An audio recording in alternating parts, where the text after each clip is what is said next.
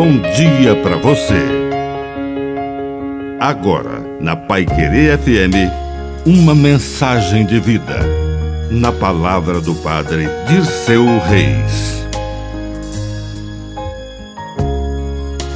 Chame pelo nome.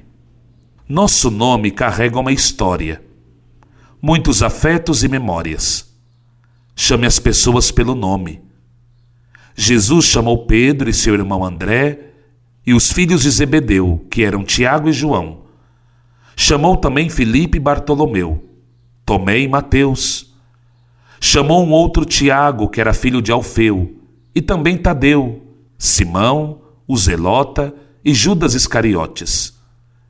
Jesus valorizava o nome de cada um. Quando chamamos alguém pelo nome, este som agrada aos ouvidos.